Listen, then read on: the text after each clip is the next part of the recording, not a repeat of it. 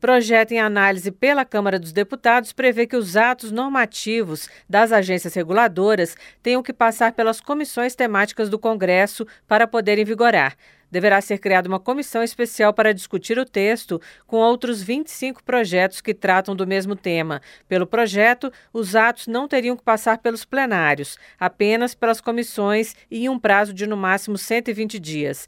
Deputados e senadores só poderiam aprovar ou não, ou seja, seria vedada a modificação dos textos. O deputado Felipe Barros, do PL do Paraná, autor do texto, justifica a medida. As agências reguladoras, em muitos pontos, passaram a simplesmente se imiscuir nas atribuições do Poder Legislativo, pegar para si atribuições legislativas e legislar excessivamente em determinados setores em detrimento de outros. O projeto também permite aos deputados convocar membros da diretoria ou presidentes, tanto das agências quanto das empresas públicas e sociedades de economia mista. Atualmente, a Constituição permite apenas a convocação de ministros de Estado para prestar esclarecimentos a comissões específicas.